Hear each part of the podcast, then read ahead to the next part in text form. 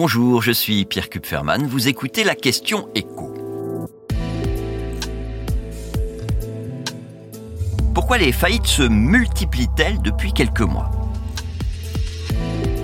Plus 42%. C'est l'augmentation du nombre de défaillances d'entreprises sur les 12 derniers mois par rapport à juillet de l'année dernière. On est plus très loin du cap symbolique des 50 000 défaillances d'entreprises par an.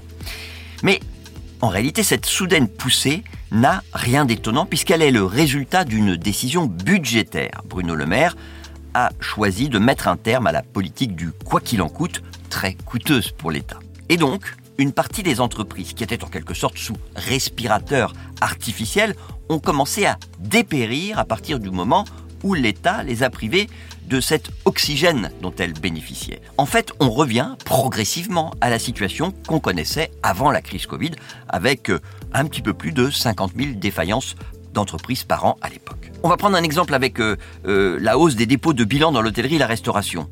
Elle est très importante, mais quand on compare avec le nombre de faillites dans ce secteur en 2019, bah, on est exactement au même niveau. En revanche, ce qui est intéressant, c'est qu'il y a des secteur d'activité où les dépôts de bilan, les redressements judiciaires sont, depuis un an, plus nombreux qu'en 2019.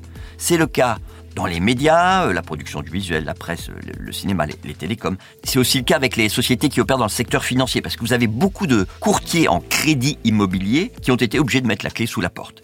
Et c'est aussi vrai euh, dans l'industrie, cette fois à cause de l'envolée du coût d'énergie. Et puis alors à l'inverse, bah, vous avez des secteurs qui sont moins touchés en 2019 le secteur agricole avec un niveau de marge qui est meilleur euh, qu'avant la crise Covid, ou le transport. On a une demande quand même de, de voyage qui reste forte en dépit d'une hausse importante du prix des billets. Et alors on constate aussi que les toutes petites entreprises sont moins touchées que les plus grandes par cette vague de faillite. Mais là encore, c'est assez logique, puisque une grande partie de celles qui auraient dû faire faillite ces dernières années, si elles n'avaient pas bénéficié du quoi qu'il en coûte, eh elles se retrouvent en même temps en difficulté. On va prendre un exemple, elles ont pu bénéficier de PGE et aujourd'hui elles ne peuvent pas les rembourser. On observe le, même phénomène pour les entreprises moyennes ou les petites entreprises.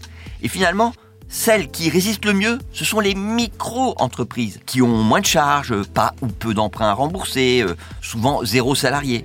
Toutes ces entreprises qui, pour une partie d'entre elles, ont été créées par des salariés pour mettre du beurre dans les épinards via une activité complémentaire. Et on le voit clairement quand on regarde l'envolée du nombre de créations d'entreprises, tout type d'entreprises confondues, ces dernières années. Il y a vraiment un avant et, un après Covid. On avait moins de 800 000 créations d'entreprises en rythme annuel jusqu'au premier confinement. Et ensuite, bah, plus d'un million d'entreprises créées tous les 12 mois. Vous venez d'écouter la question écho, le podcast quotidien pour répondre à toutes les questions que vous vous posez sur euh, l'actualité économique.